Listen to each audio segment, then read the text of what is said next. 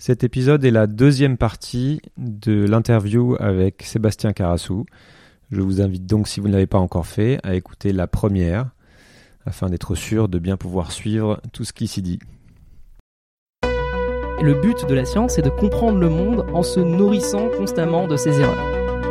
Moi, je considère que le futur, il n'est pas encore écrit, parce qu'il dépend d'une quantité infinie de facteurs et d'acteurs euh, qui sont impossibles à mettre dans un ordinateur.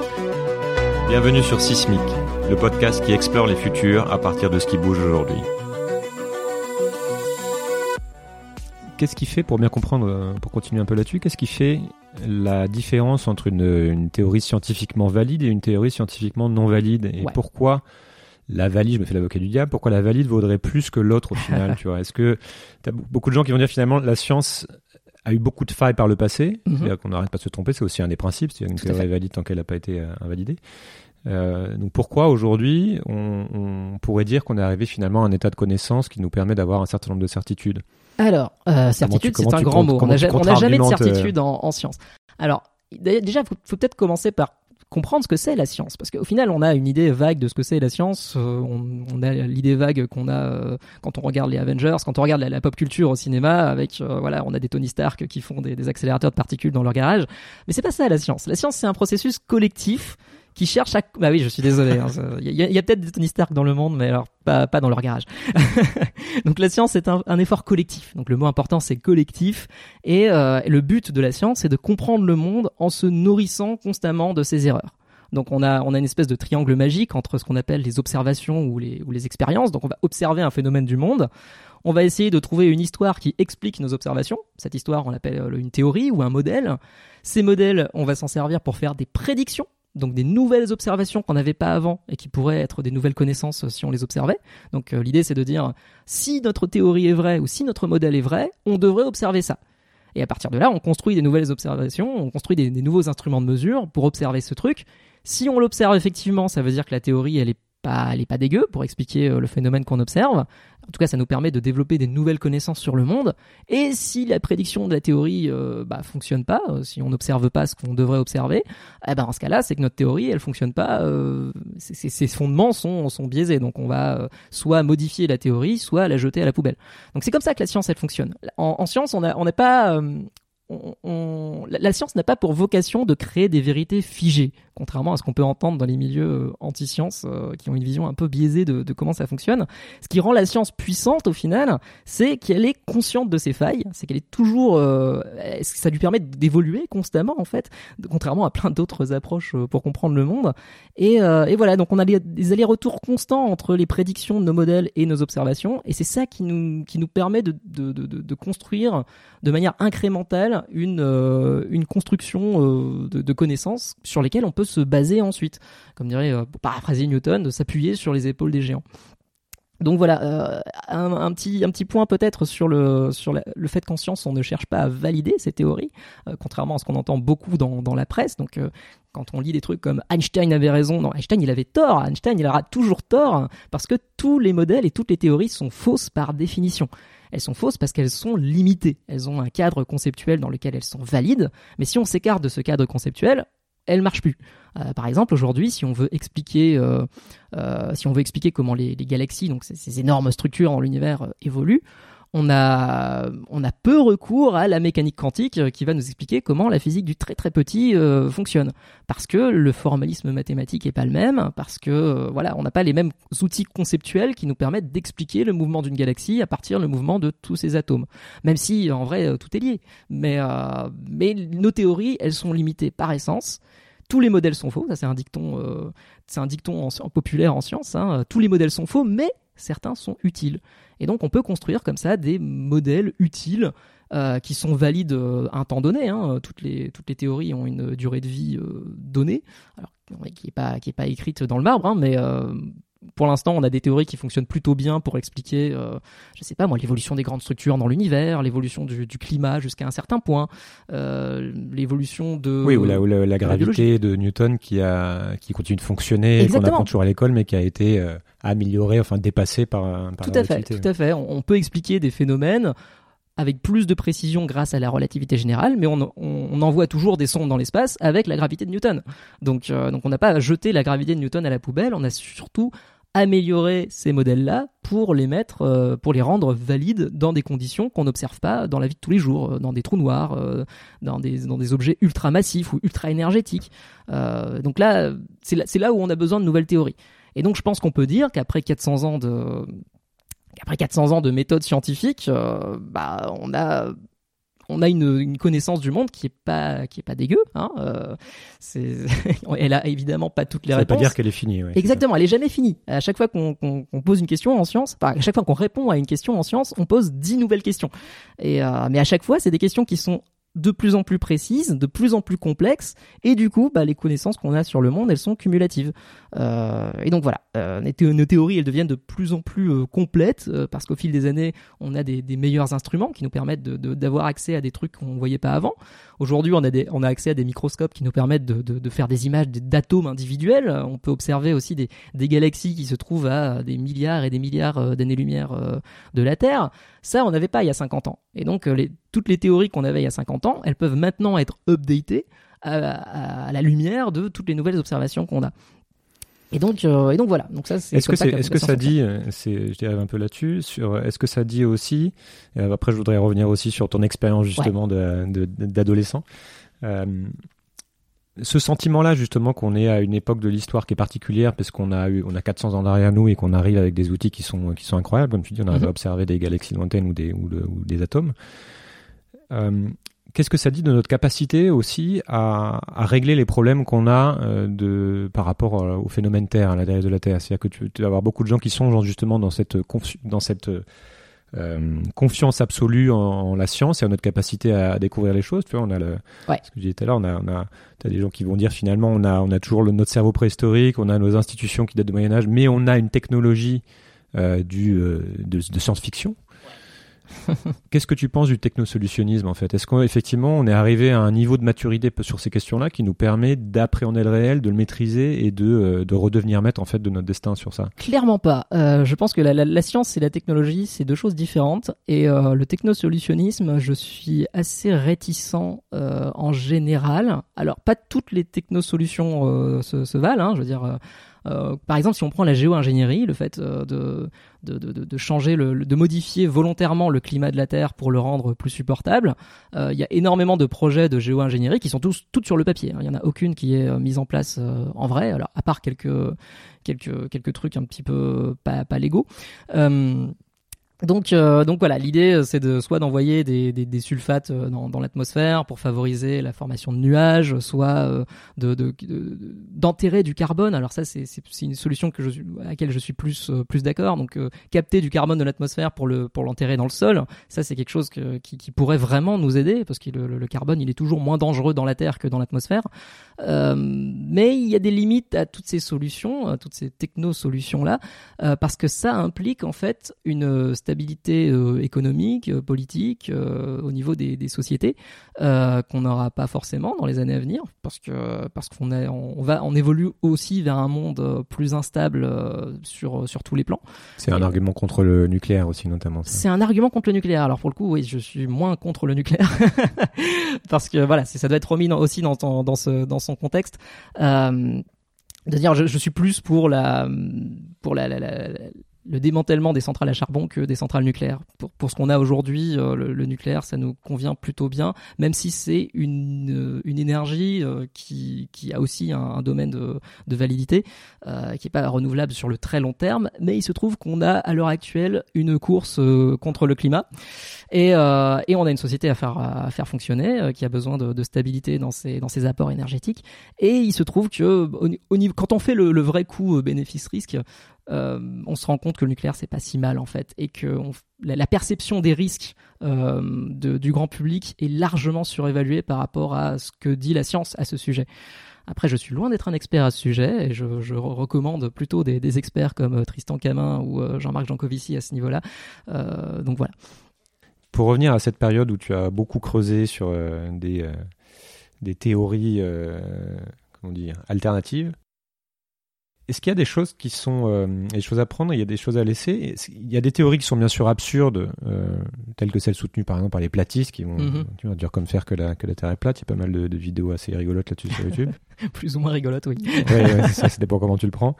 Qu'est-ce que tu dis par exemple de théories du type euh, machine à énergie libre ou des, ou des technologies euh, mhm. extraterrestres qui pourraient euh, nous sauver d'un destin a priori bien sombre? Il y, a des gens qui sont assez sérieux finalement quand tu quand tu creuses ah oui, ils sont très très sérieux bien sûr.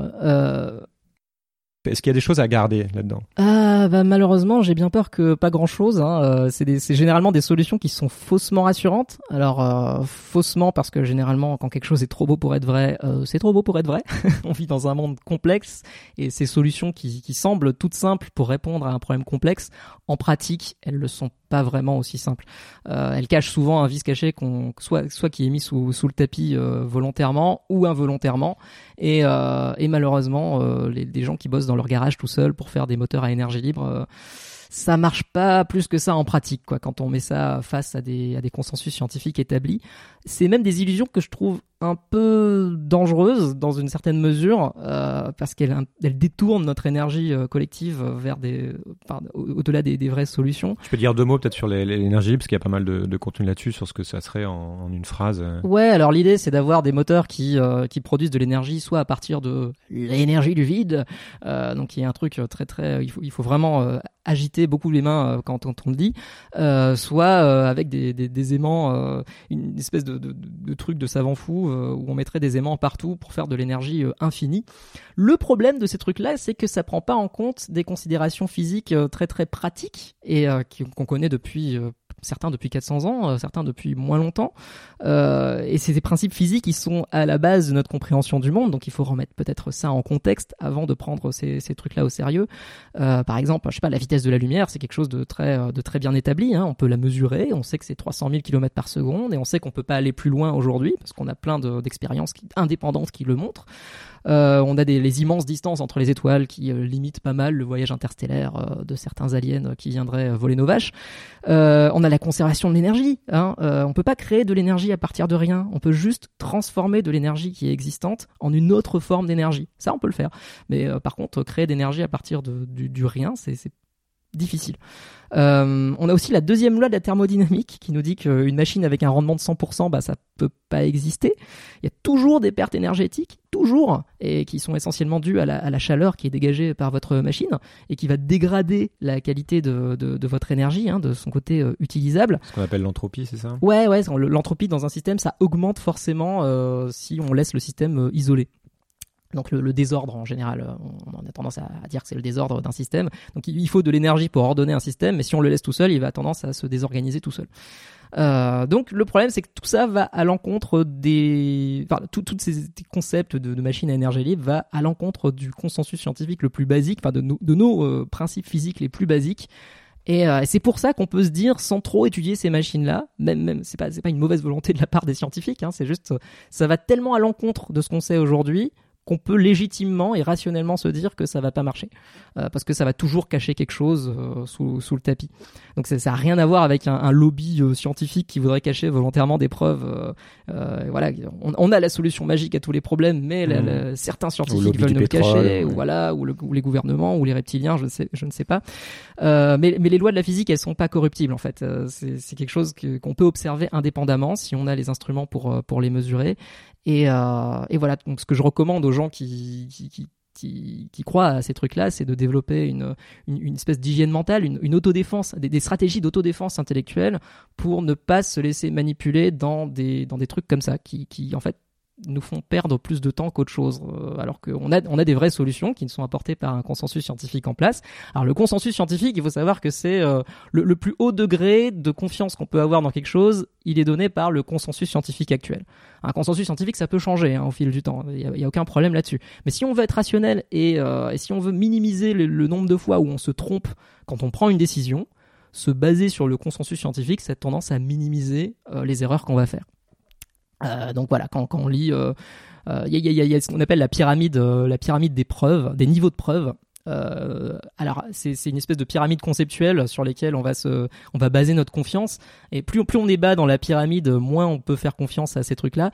plus on est haut dans la pyramide, plus on peut y faire confiance. Donc elle a toute base de la pyramide, on a ce qu'on appelle la rumeur. Donc la rumeur, bah, tout le monde peut faire des, rumeurs. Hein. On sait que beaucoup de rumeurs ont été fausses par le passé, donc on peut pas forcément faire confiance aux rumeurs. Au-dessus, on a les témoignages. Donc voilà, quelqu'un qui dit avoir vu quelque chose, bah, on, peut, déjà plus faire confiance à un témoignage qu'une rumeur, mais pas beaucoup plus non plus. En dessus, on a la parole d'expert. Euh, donc si euh, Monsieur X, euh, prix Nobel de, chimie, dit que ce truc en chimie est vrai, bah on va tendance à lui faire confiance parce qu'il parle de son domaine d'expertise. Moins s'il va parler d'autre chose que son domaine d'expertise. Au-dessus de la parole d'expert, on a les articles scientifiques. Tu lui fais pas confiance à Donald Trump sur le climat Je, ouais, par exemple. je sais pas en quoi il est expert lui d'ailleurs, même pas en business d'ailleurs. En tweet. en tweet, oui peut-être. En buzz. Euh, et donc voilà, donc en dessus on a les, les, les articles scientifiques euh, sur lesquels euh, bah, généralement des articles scientifiques avant d'être publiés ils sont relus par d'autres experts du domaine. Donc on peut se dire que s'ils sont publiés dans des revues à comité de lecture, c'est qu'ils sont relativement sérieux. Il y a quand même un certain nombre de garde-fous euh, qui sont si on prend la peine de regarder. Exactement. Donc au-dessus on a la méta-analyse et au-dessus on a le consensus scientifique. Donc c'est. Je voudrais avoir un peu plus ton avis sur ouvrir sur le, ce qui peut se passer, les solutions, le futur de manière large. Est-ce qu'il existe une solution à, nos problèmes bien terrestres actuels dont on mhm. a parlé, qui puisse se trouver dans, en regardant les étoiles, dans les étoiles, en, comprenant les galaxies finalement? À quoi ça, à quoi ça sert de, de comprendre les, les, trous noirs ou l'évolution des, galaxies si tu ramènes ça à notre problématique actuelle? Alors, bah, je peux te répondre de manière euh, très pragmatique. Hein. Comprendre la fusion nucléaire des étoiles, ça peut pas mal nous aider à comprendre, nos, à, enfin, à résoudre nos enjeux énergétiques actuels, hein, notamment avec la fusion nucléaire qu'on essaie de faire depuis, depuis un moment. Ouais. ouais, la maîtriser, ouais. Euh, mais après, de manière plus euh, moins, moins, pragmatique et plus poétique, on a ce qu'on appelle, euh, comme je disais, la, la perspective cosmique, hein, de, de, de s'accorder sur le, le, rythme du cosmos, de, de, penser les temps longs, de prendre du recul sur sa position dans l'univers. Bah, ça, ça, change les questions qu'on va se poser en général. Euh, ça va changer aussi les décisions qu'on va prendre. On va l'overview effect dont on parlait avec Jean-Pierre Gou, ouais, exactement. Ouais. C'est une sorte d'overview effect, mais qu'on peut appliquer à son quotidien parce que on on a soudainement le pouvoir de penser sur plusieurs échelles de temps en même temps. Et ça, c'est vachement utile euh, quand on veut comprendre le monde actuel, quoi, de, se dire que même si on fait la révolution demain, il y a des systèmes, euh, il y a des systèmes sociaux qu'on va pas changer du jour au lendemain. Euh, il y a des systèmes écologiques qu'on va pas changer du jour au lendemain. Et, elles s'inscrivent dans des échelles de temps qu'il faut comprendre et qui ont une dynamique propre euh, et, si on comprend ces dynamiques propres, on peut agir dessus de manière plus efficace et peut-être plus, euh, plus, plus éthique ou plus, plus efficace. Et, euh, et donc voilà, donc il y a aussi l'astronomie comme source d'humilité, hein, comme, comme le disait Carl Sagan. Euh, moi, je vois l'astronomie comme une réponse philosophique à une vision euh, un peu dépassée, un peu aristotélicienne euh, et un peu judéo-chrétienne du monde, c'est-à-dire qu'on on est au-dessus de la nature, la nature est là comme une comme une ressource, comme une ressource à prendre. On, est au-dessus du reste de, de, la nature, mais je pense qu'une bonne partie de la situation actuelle, elle est due à ce mode de pensée-là, et on a clairement besoin d'un autre mythe pour en tant tant qu'espèce, quoi. Et, et en fait, la science, qu'elle nous montre, enfin les sciences, les sciences humaines, les sciences dures, elles nous montrent qu'on fait partie intégrante de la nature euh, et, la science va essayer de, tisser des liens invisibles qu'on tisse entre nous, entre le vivant, entre les étoiles, euh, entre nous et les étoiles, entre nous et le, système Terre, euh, ce qu'on appelle des, systèmes socio-écologiques. Et, donc voilà, savoir ce qui permet à, la toile complexe du vivant d'exister et, à nous d'exister par la même occasion, bah pour moi c'est un prérequis qui peut empêcher la destruction de la toile du vivant, j'espère, s'il vous plaît. On passe le message. S'il vous plaît. bien. Si vous nous écoutez. Ah oui, et au-delà du, du, côté très euh, très poétique de voilà, on tisse les liens invisibles avec la nature, il y a aussi des retombées euh, économiques et technologiques qui sont quand même euh, pas négligeables. Hein. généralement, on a, on a, tendance à critiquer le spatial pour dire oh on balance des milliards d'euros dans le spatial. alors quoi, à quoi ça sert si c'est pour aller détecter des, des, petites bactéries sur Mars ou, le papier alu, le micro-ondes. Ou voilà, par exemple, hein, par exemple, le micro-ondes, ça a une retombée technologique. il faut savoir que l'algorithme de traitement d'image du télescope Hubble, il est aujourd'hui utilisé pour détecter des cancers. Donc, euh, des trucs qui sont développés pour la recherche fondamentale peuvent aussi percoler euh, dans la vie de tous les jours. Euh, il y a aussi les capteurs CMOS qu'on retrouve dans les, dans les smartphones, dans tous les, toutes les caméras des smartphones aujourd'hui. Les capteurs photo ont été développés par la NASA il y, a, y, a, un moment pour miniaturiser les appareils photo des sondes spatiales. Donc, donc on a des retombées technologiques qui... qui est recherche de pointe. ouais, et, et, si vous tapez NASA spin-off sur, sur Wikipédia, vous allez trouver une liste impressionnante de, de trucs qui sont directement issus de, de, la recherche spatiale et qui impactent notre vie de tous les jours quoi les juste les poils téflons euh, les c'est un truc de malade les, les couches culottes ce sont des trucs qui sont dérivés de, de recherches très sérieuse pour les astronautes, etc. On va les bébés dans l'espace. Peut-être dans le futur. Qu'est-ce qui fait que euh, l'humanité entretient un, un, certain rapport avec le, avec le cosmos et semble, euh, comme aujourd'hui encore, tu vas vouloir y trouver des réponses euh, enfin déjà du temps des Égyptiens ou plus récemment de, celui des Mayas, il y a quand même, on, a détecté des traces de cette préoccupation. Comment tu, tu penses ça? Euh, bah Moi je pense ça parce que alors le, ciel, en fait, il unit l'humanité depuis depuis ses débuts. Hein. On est tous euh, sous le même ciel, enfin à un hémisphère près évidemment, mais euh, on, a tous grandi sous euh, sous le même ciel. Et, et ce qui est bien avec le ciel, c'est qu'il est rassurant parce qu'il est il, évolue de manière cyclique. on peut construire des calendriers avec le ciel, et c'est d'ailleurs ce qu'ont fait les, les premières civilisations, les Babyloniens, les Égyptiens, etc. Ils se sont servis du ciel pour essayer de prédire euh, bah, quand est-ce qu'il faut planter, euh, quand est-ce qu'il faut planter des graines, quand est-ce qu'il faut euh, les récolter, parce que ça, bah, ça aussi, le ciel, notre connexion au ciel a permis à l'agriculture de se développer. Donc on peut comprendre que le ciel a joué un grand rôle dans l'évolution de nos sociétés.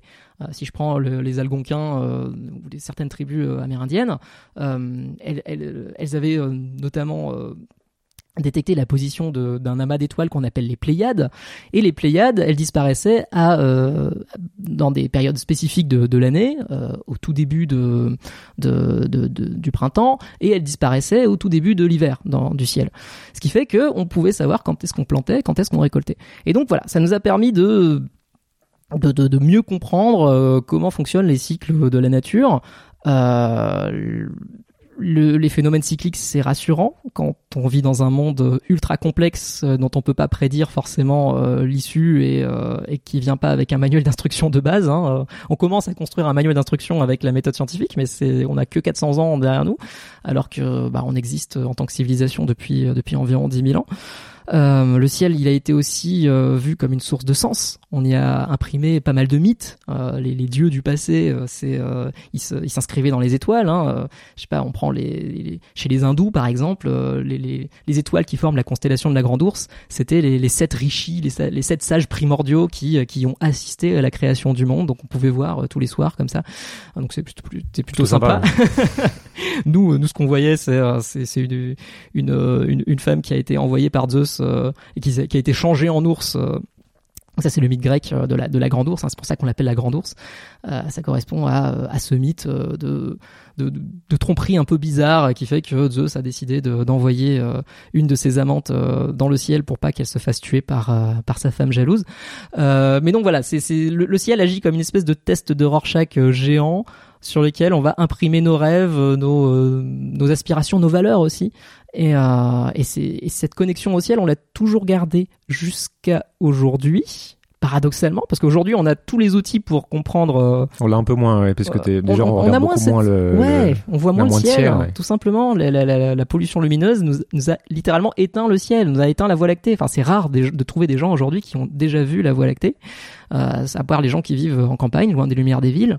Euh, mais euh, cette connexion au ciel viscérale qui a alimenter les espoirs et les rêves de l'humanité depuis depuis 10 000 ans, on l'a moins aujourd'hui à cause de cette pollution lumineuse. Et c'est paradoxal parce que au XXe siècle, on a vécu la plus grande transformation philosophique de toute notre histoire, et c'est passé un petit peu à côté. Euh, alors, pour, pour, rappel, hein, on sait depuis euh, moins de 100 ans qu'on n'est pas la seule galaxie de l'univers. Euh, donc, en 1900, avant 1920, par exemple, on pensait que la Voie lactée était la seule galaxie de l'univers connu. Aujourd'hui, on pense qu'on vit dans un univers avec 2000 milliards de galaxies, chacune de ces galaxies contenant des centaines de milliards d'étoiles comme notre Soleil, euh, et dans un univers qui s'étend en permanence depuis 13,8 milliards d'années c'est une révolution euh, copernicienne, pas plus que copernicienne quoi. On est on est passé euh, de euh, très petit à très très très très très très très petit. Et de très important à très insignifiant. Quoi. Exactement. Et à chaque fois qu'on découvre des choses, on découvre qu'on est de plus en plus insignifiant au final. Mais d'ailleurs, il y a une super série sur Arte qui s'appelle Une espèce à part et qui, qui montre ça très très bien avec avec beaucoup de beaucoup de jolis graphiques. mais mais voilà, on a on a vécu une révolution vraiment philosophique profonde qui sont dues à nos aux évolutions technologiques de nos instruments et aux, outils théoriques qu'on utilise pour comprendre nos observations. mais on s'en a pas l'air de s'être hmm. rendu compte plus que ça. Alors en tout cas sur l'impact sur le sur l'humanité, mais sur la en tout cas dans le monde scientifique, tu vois, est-ce que euh, est-ce qu'on peut dire que la science à son niveau actuel nous nous permet vraiment d'appréhender ce qu'on appelle ce qu'on peut appeler le, le, réel et de comprendre euh, fondamentalement la période qu'on est en train de vivre et d'en comprendre les implications? Alors toutes les implications non, toutes les implications non parce que il y a ce qu'on appelle les inconnus connus et les inconnus pas connus. Euh, les inconnus inconnus, les, les known unknown et les unknown unknown en anglais. Euh, la science, comme j'ai dit, c'est une entreprise humaine qui connaît ses failles, qui connaît ses limites. Et euh, forcément, quand on a affaire à des systèmes complexes comme des sociétés, quand on a affaire à des systèmes complexes comme le climat, la météo, donc on, a tendance à dire oh là là mais comment comment on arrive à savoir les évolutions du climat alors qu'on sait même pas prédire la météo euh, à plus d'une semaine? Bah en fait c'est pas les mêmes phénomènes qui qui, ont, qui, qui entrent en jeu et euh, quand on moyenne la météo sur des échelles de temps longues on arrive à prédire les évolutions du climat avec une précision qui est pas trop dégueulasse.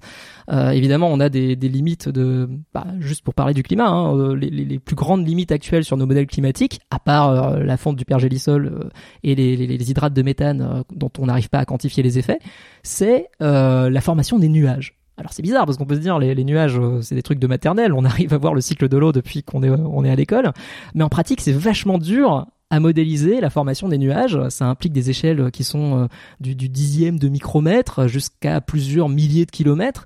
Et à reproduire ça dans des ordinateurs, c'est juste impossible. Donc on a nos, grandes sources d'incertitude, les, barres d'erreur qu'on voit sur les, sur les graphiques du GIEC, c'est essentiellement dû à ça. quoi. C'est essentiellement dû au fait qu'on comprend pas les processus physiques précis derrière la formation des nuages et on arrive à prédire euh, à une certaine échelle évidemment mais euh, puis on est on est on va pas aborder ça là mais il y a aussi une partie de la science qui de toute façon est un peu probabiliste donc on, Absolument. on, on, ne pourra pas et j'imagine qu'il y a des phénomènes quantiques aussi là-dedans dans les oui oui, mais, il y a des phénomènes quantiques mais aussi des phénomènes sociaux hein. je veux dire nos sociétés euh, on n'a pas de modèle prédictif sur l'évolution de nos sociétés n'en déplaise à beaucoup de collapsologues sur, les nuages euh, oui, mais sur les sur les nuages ou sur sur plein de systèmes en fait et sur les interactions entre ces différents systèmes qui agissent à des échelles de temps différentes à des échelles spatiales différentes et quand on veut mettre ça dans un ordinateur, bah pour l'instant on n'arrive pas quoi. Enfin on n'arrive pas jusqu'à un certain, une certaine échelle. Donc on peut dire qu'on a certains scénarios qui sont plus probables que d'autres.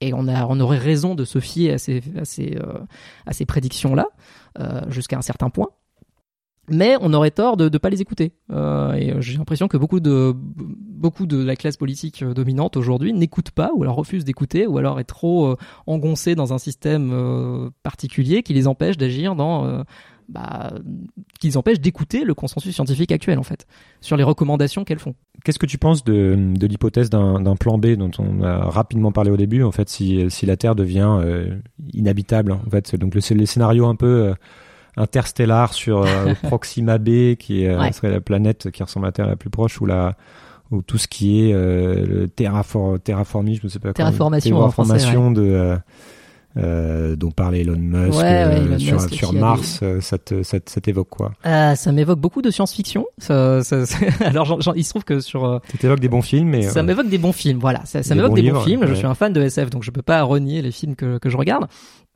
Par contre, quand on commence à prendre ces scénarios euh, trop au sérieux, je trouve que c'est un peu dangereux de mettre toutes ces billes dans euh, dans, l'espoir d'une autre planète. Euh, le fait de se dire on, on, va coloniser Mars pour pour avoir une planète B, euh, non, ça, ça marche pas parce que Mars a une, atmosphère qui est beaucoup trop fine, euh, qui filtre pas euh, les, ultraviolets. Euh, les gens qui vont aller sur Mars, si on va un jour sur Mars, ils vont avoir des risques de cancer qui sont beaucoup trop élevés par rapport à ce qu'on ce a sur Terre. Même sur une Terre pourrie par le réchauffement climatique, on, ce sera toujours plus vivable que Mars aujourd'hui, qui est un désert stérile. On pourra pas faire des, cultures facilement sur Mars parce que Mars c'est l'équivalent d'un sol d'un sol terrestre sur lequel on a balancé plusieurs litres de javel.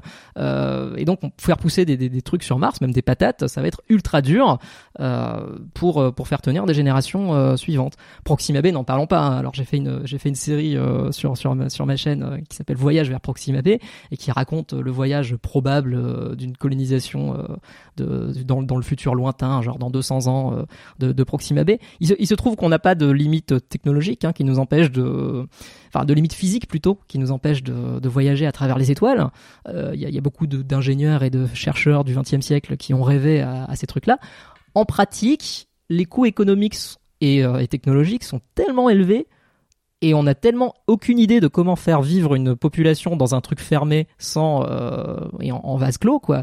on, faire aujourd'hui de, du voyage interplanétaire ou interstellaire, ça nous implique de, penser très très fortement à comment recycler nos matériaux, comment euh, minimiser nos déchets, comment euh, vivre dans une société plus durable. Donc les recherches là-dedans, moi ça me dérange pas trop parce que ça nous permet de, développer euh, par la même occasion des, des, technologies qui peuvent nous servir par ici. Hein. Hmm. À, l'ESA, ils ont un projet qui s'appelle Melissa qui permet de, produire de la nourriture à partir d'algues et de petites de petites bactéries pour faire vivre les gens euh, dans l'ISS par exemple. l'ISS qui, qui a des pertes euh, énormes euh, en termes d'oxygène qui, qui, doit être euh, qui doit être replenished qui doit être ravitaillé voilà régulièrement pour qu'elle pour qu'elle fonctionne. Mais on n'a pas aujourd'hui à part quelques rares quelques rares expériences style Biosphère 2 dans les années qui, qui, a échoué, Age, qui a échoué malheureusement pour pour plein de raisons qui sont pas forcément scientifiques.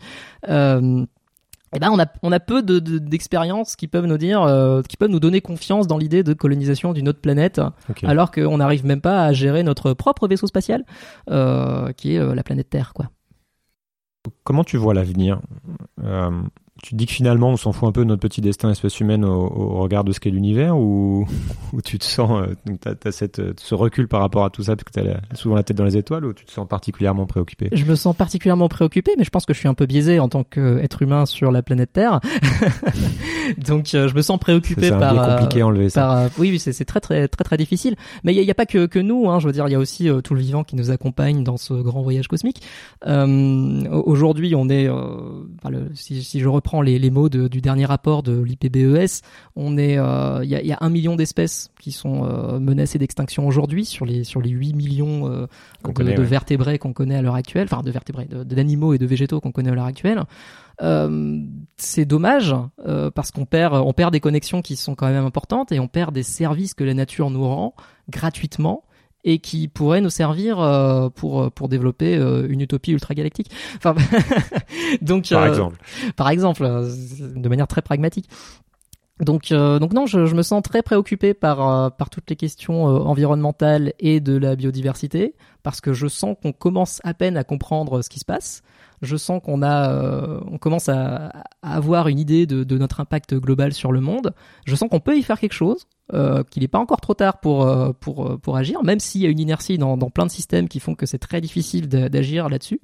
Mais le fait qu'on est dans un dans, dans des systèmes complexes avec une dynamique qui n'est pas forcément prévisible, ça me donne de l'espoir dans le fait qu'on pourrait agir sur le système de manière positive si on décide d'arriver dans le dans le poste de, pilote de vaisseau spatial et de se dire on va tourner ces boutons là, on va voilà.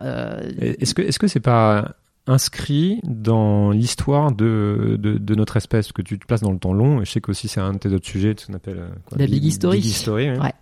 Mon autre obsession. parler euh, ultérieurement. Mais euh, des arguments sur lesquels je suis tombé qui disent que finalement, le, le, destin de notre espèce à partir du moment où on a commencé à développer une conscience et à se soustraire à la nature et la considérer comme une, comme une ressource, ou en tout cas que la civilisation dominante, la plus euh, violente en tout cas, a émergé et peut-être détruit d'autres civilisations qui auraient un rapport différent avec la nature, est-ce qu'on n'arrive pas finalement euh, à un moment où on devait arriver quoi qu'il arrive, et c'est-à-dire qu'on est une espèce qui est amenée à faire comme une espèce de parasite, c'est-à-dire à, provoquer une extinction de masse, et que ça va être très difficile d'y faire quoi que ce soit. Comment comment tu euh, bah je, en fait, je trouve que c'est très prématuré de dire ça. Alors, euh, je ne sais pas à quel point on se place dans, dans l'évolution de l'humanité. Est-ce qu'on est plutôt sur le début? Est-ce qu'on est plutôt sur la fin? J'en ai aucune espèce d'idée et je, me garderai bien de, le savoir pour l'instant. Euh, mais je trouve que la vision qui est très déterministe de dire euh, on a euh, on a un, une trajectoire possible qui est la trajectoire capitaliste actuelle, euh, c'est déjà enfin passer un, saut conceptuel que je me refuse de faire parce que il euh, y a un recul euh, un recul scientifique qu'on doit avoir sur sur le monde quand même de se dire euh, une, une, humilité scientifique de se dire on n'a pas toutes les clés en jeu. On n'a pas encore résolu la nature humaine. On n'a pas encore résolu la condition humaine. Je sais pas si on le fera un jour. Mais mais pour savoir tout ce qu'on peut être il faudrait euh, tout tester. Et on, a, on est loin d'avoir tout testé encore dans nos logiciels mentaux, dans, nos, dans les manières dont on interagit avec les autres, dans les manières dont on produit notre nourriture, dans les manières dont on, euh, dont on, dont on, dont on débarrasse de nos déchets. la nature aussi. Exactement. Enfin, il y a plein de rapports à la nature possibles euh, qui ont été expérimentés au fil, de, au fil des années. Il se trouve que notre modèle actuel euh, qui, qui, est basé sur euh, la domination de l'Europe euh, au, 18e, au, 16e siècle et qui continue aujourd'hui avec les États-Unis, la Chine, l'Inde, etc. Euh, c'est pas, c'est aujourd'hui des modèles qui, qui, qui fonctionnent. Certains de ces modèles commencent à arriver à leurs limites. Hein. On commence à voir que bah, ça marche pas comme on le voudrait pour plein de, pour plein de raisons. Même s'il y a eu plein de choses positives qui ont été euh, issues de, de, de ce modèle-là. Malheureusement, euh, on n'a pas encore tout testé. Donc, euh, avant de dire euh, on a une, une trajectoire très définie autodestructrice, il faudrait qu'on essaye tout d'abord. bon, en tout cas, on est, on est probablement un, un tournant. Ouais, carrément. Et on risque de voir, en tout cas de notre vivant, ce qui va, ce qui va se passer. Ça va être, ça va être marrant. Bah ouais, il y a, y a tout à découvrir. Hein. je pense qu'on est à l'époque, comme comme dit Aurélien Barraud, on est on est à l'époque la plus la plus importante de l'histoire de l'humanité, quoi, parce qu'on est on est la première génération à être consciente des enjeux, des enjeux globaux, et on a une urgence à se penser en tant qu'espèce humaine, capable d'agir en tant qu'espèce humaine euh, dans un monde euh, fini. Et, euh, et c'est exaltant en même temps parce que voilà, on a, on a deux choix. Soit on essaye euh, de rendre le monde meilleur pour tous, et pour tous, j'entends les humains et les non-humains. Soit on a le pouvoir, si on fait rien, de, de rendre le monde un peu moins habitable pour nous tous. Donc, euh, donc voilà, il faut, faut, choisir son camp. On, a la on, a la chance de faire partie de cette génération en tout cas. Ouais. On peut voir ça comme ça. Il faut, faut juste choisir son camp. Moi, j'ai choisi le mien. Qu'est-ce qui t'excite le plus dans les choses que tu as que tu as pu découvrir sur la manière dont notre, notre mode fonctionne? Un truc qui pourrait me faire euh, changer ma perception de la réalité ou remettre en, remettre en question ma vision du monde? Alors, euh, question, les personnes... facile. Non, moi, les idées les plus puissantes euh, que j'ai pu rencontrer en tant que dans, dans mes explorations euh, du, du, du, milieu scientifique, hein, dans tous les domaines, c'est que bah voilà, nos, nos atomes d'hydrogène, ils ont été forgés dans les premiers instants du Big Bang, hein, qui ça représente 10% de notre masse. Le, reste de nos atomes, il a été forgé au cœur d'une étoile massive il y a plusieurs milliards d'années. Euh, on est donc littéralement des, poussières d'étoiles, quoi. Euh, on partage aussi un lien génétique qui est inaliénable et euh, probablement unique dans l'univers avec euh, l'ensemble du vivant sur Terre. Et ça, c'est quand même pas rien. Euh, de la plus petite bactérie à la plus grosse baleine bleue, on partage le même code génétique. Et ça a probablement pas été le cas au tout début de l'histoire de la vie. Donc, il y, a un modèle dominant qui s'est mis en place et qui lie tout le vivant aujourd'hui.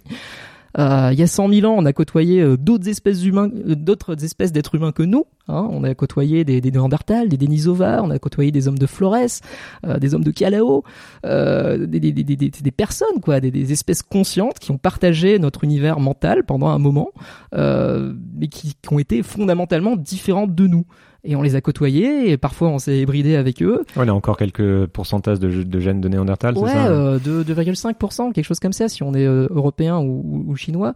Euh, mais aujourd'hui, voilà, toutes ces espèces, euh, elles ont disparu. Hein, depuis depuis 13 000 ans, on est officiellement seul dans l'univers, mais on l'a pas toujours été. Et je trouve cette idée absolument fantastique quand même.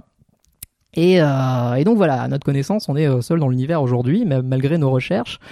Euh, il nous reste un milliard d'années avant que le Soleil ait suffisamment augmenté sa luminosité pour que la Terre soit inhabitable pour la vie complexe et donc euh, pour nous. Donc en attendant, on a plutôt intérêt de se bouger pour euh, pour créer une utopie galactique. Hein. Il y, a une urgence à faire ça. C'est court, un milliard d'années à l'échelle de l'univers. Euh, et on a une responsabilité particulière, quoi, parce que c'est la on est la première génération, je le répète, hein, à porter un regard sur sur ces changements globaux qu'on impose à notre planète et on est aux commandes de ce vaisseau spatial qui est la Terre, euh, malgré nous, mais on est aussi les seuls êtres vivants à être conscients qu'on est, euh, qu'on est, est, aux commandes. Et le problème, c'est que bah voilà, nos décisions, elles affectent tous les passagers du vaisseau. Et euh, donc on a intérêt à, à, appuyer sur plein de boutons au hasard pour savoir euh, qu'est-ce qui, qu'est-ce qui fait quoi, jusqu'à ce qu'on comprenne comment ça fonctionne. Mais euh, il va falloir qu'on, qu'on passe au-delà des discours culpabilisants et apprendre à le piloter. Qu'est-ce que tu penses de. Enfin, tu viens un peu de répondre à ça, tu vois, mais de. de... Qu'est-ce que tu penses qu'on pourra dire de l'époque actuelle dans, dans un siècle? Ou si tu préfères, tu vois, si t'as un petit homme vert qui vient, euh, parce que je sais que t'avais bien aimé ça avant, qui, qui, un, un, petit homme vert qui nous observe en ce moment, il pense quoi, nous? Euh, bah alors j'aime bien sur les générations futures parce que ça nous ça nous raccroche un petit peu à ce qu'on connaît. Euh, J'espère que les générations futures elles vont pas trop nous tous nous mettre dans le même panier quand quand ils nous jugeront pour les crimes contre l'humanité et contre la nature dont on est responsable aujourd'hui.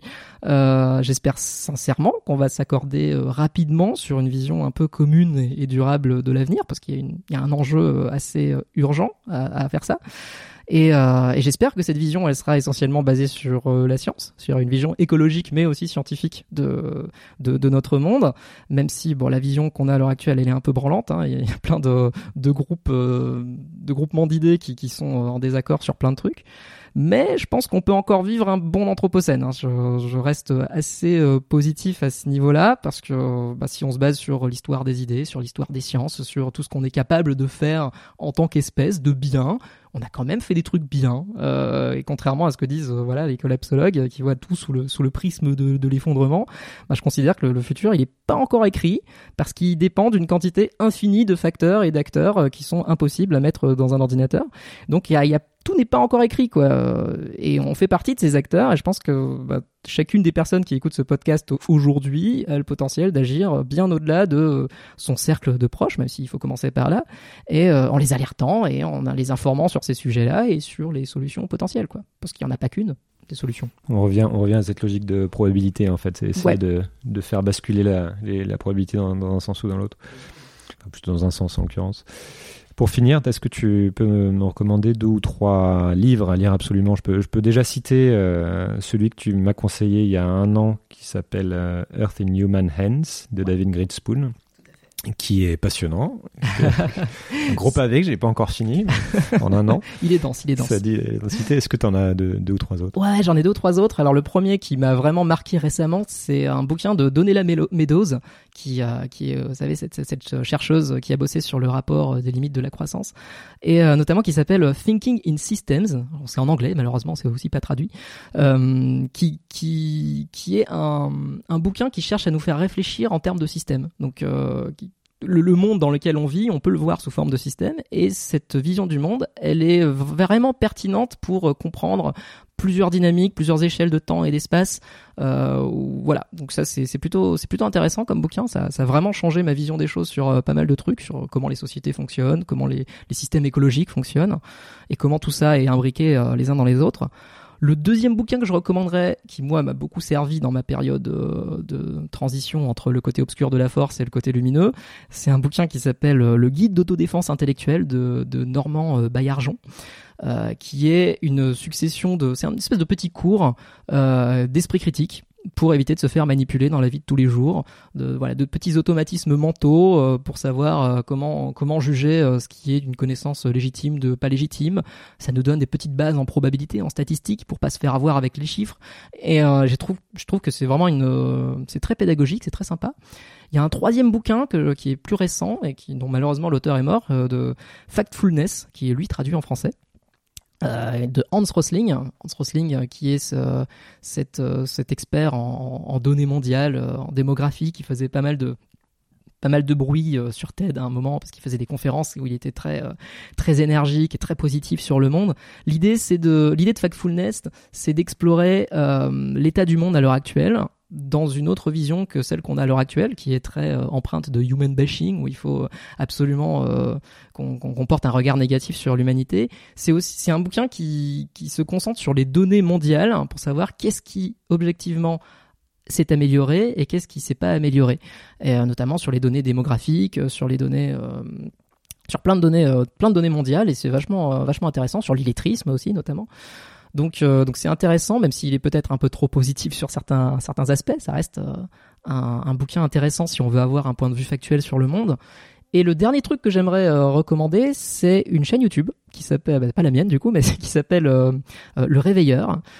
donc Le Réveilleur, c'est tenu par, un doctorant, un doctorant ou docteur en, en sciences de l'environnement qui parle de tous les enjeux climatiques et énergétiques actuels et sur la biodiversité aussi. Et pour moi, c'est une des chaînes YouTube les plus utiles à regarder de ce siècle. Donc voilà. Ok. cette liste, j'en profite pour rajouter un, un, bouquin justement qui m'avait pas mal marqué sur la euh, sur la perception de la, de la réalité et surtout la manière dont on perçoit notre capacité à penser de manière euh, libre, qui s'appelle Système 1, Système 2, Thinking Fast and ah Slow en, en anglais. Euh, qui décrit en fait la pensée à deux vitesses et notre notre illusion de, de l'objectivité. Donc ça rejoint aussi un petit peu là, c'est de Daniel Kahneman qui a eu le prix Nobel d'économie justement pour ça, alors qu'il n'est pas du tout économiste, euh, ouais, mais qui remet en question justement les fondamentaux qu'on est on est capable par rapport à cette idée qu'on serait capable finalement d'avoir un libre arbitre toujours objectif, etc. Donc ça rejoint un peu cette idée. Et ben là-dessus, je te, je te remercie énormément. C'était passionnant. Merci beaucoup, Sébastien. Merci à toi. Merci beaucoup d'avoir pris le temps d'écouter cet épisode. N'hésitez pas à découvrir les autres épisodes déjà publiés dans lesquels j'explore d'autres points de vue, d'autres clés de lecture sur les forces à l'œuvre qui feront le monde de demain. Vous pouvez vous abonner à ce podcast sur votre appli préférée pour être sûr de ne rien rater, et je vous invite aussi à laisser un commentaire ou un avis, 5 étoiles si possible, sur Apple Podcasts ou iTunes pour m'aider à rendre ce podcast visible. Vous pouvez retrouver cet épisode sur sismic.fr avec toutes les références citées, ainsi que d'autres liens pour continuer à creuser les sujets évoqués. C'est Sismic, c'est demain et ça bouge. À bientôt.